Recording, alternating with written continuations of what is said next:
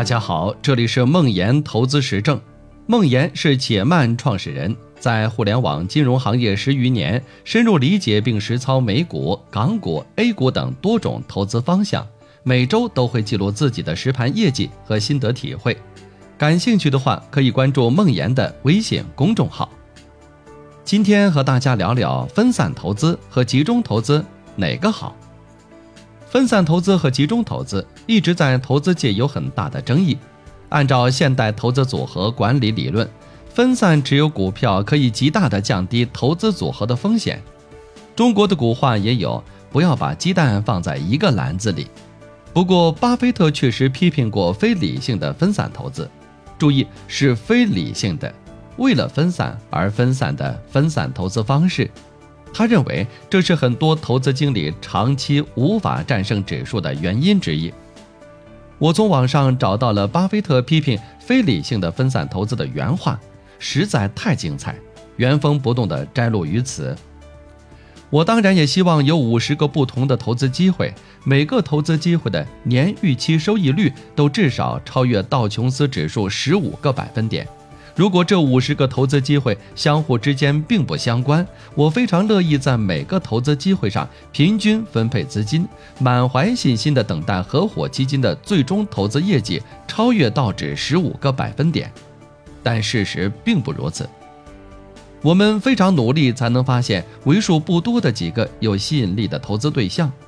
我所说的有吸引力的投资对象，是指其年投资回报率至少可以超越道琼斯指数十个百分点。这仅有的几个投资对象的预期收益率的波幅可能相当大。我们常常思考的一个问题是，到底要投多少钱在排名第一的投资项目上？要投多少钱在排名第八的投资项目上？这在很大程度上取决于这两个项目的预期收益率的差距有多大，也取决于排名第一的投资项目取得较差收益率的概率有多大。两项投资的预期收益率可能相同，但其中一项投资的收益率估计有零点零五的概率低于道琼斯指数十五个百分点，另一项投资的收益率估计只有零点零一的概率低于道琼斯指数十五个百分点。前者预期收益率的较宽波动幅度降低了集中投资的可能性。实际的投资操作并不像以上所讲的如此精确，但我们的任务就是根据确定的事实，基于各种经验进行适当的推理，最终计算出各项投资的预期收益率。在这个过程中，我们将不可避免地受到理智和感情双重因素的影响。这才是投资管理业务的内涵。不管你有没有意识到自己进行了上述计算，长期的投资业绩将客观地评价你的计算能力。我确信，任何一只基金，即使只将取得良好业绩作为一个次要目标，也不会考虑拥有一百只股票。加入第一百只股票，不仅降低了投资组合的整体业绩。而且不能有效地降低投资组合业绩波动的风险。有些投资人在审慎分析各个投资对象后，仍然坚持过度分散的投资策略。我称这种投资策略为“各来一个”的诺亚投资策略。这类投资人应该去驾驶诺亚方舟，而不是进行投资。诺亚这么做遵循了生物原则，但投资人这么做就是偏离了数学原则。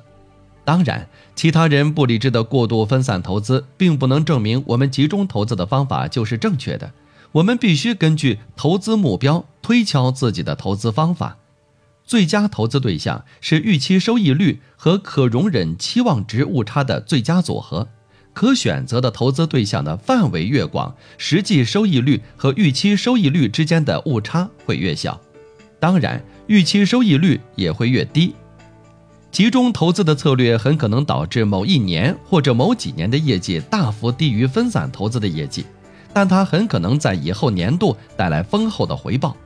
我相信这个投资策略将会提高我们的长期收益率。事实已经证明了这一点。合伙基金相对于道琼斯指数的优势，从1958年的2.4个百分点提高至1965年的33.0个百分点。与其他投资基金相比，你会发现，我们相对道琼斯指数的波动幅度非常之大，采用分散投资的方式，或许可以降低波动率，但同样也会降低合伙基金的长期收益率。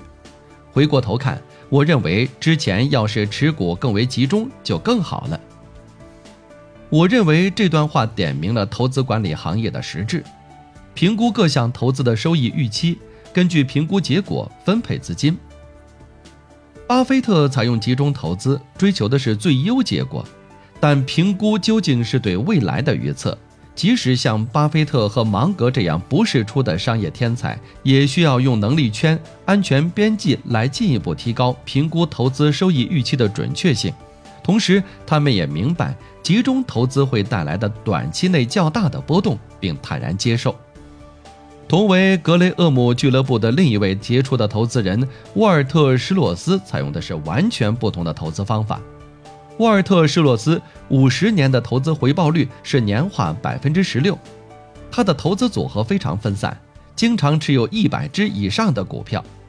施洛斯在被问到关于分散还是集中的问题时，回答非常简单：沃伦·巴菲特这么做可以，他判断人很准确，判断公司也很准确，我不行，因此我用另外的投资方法。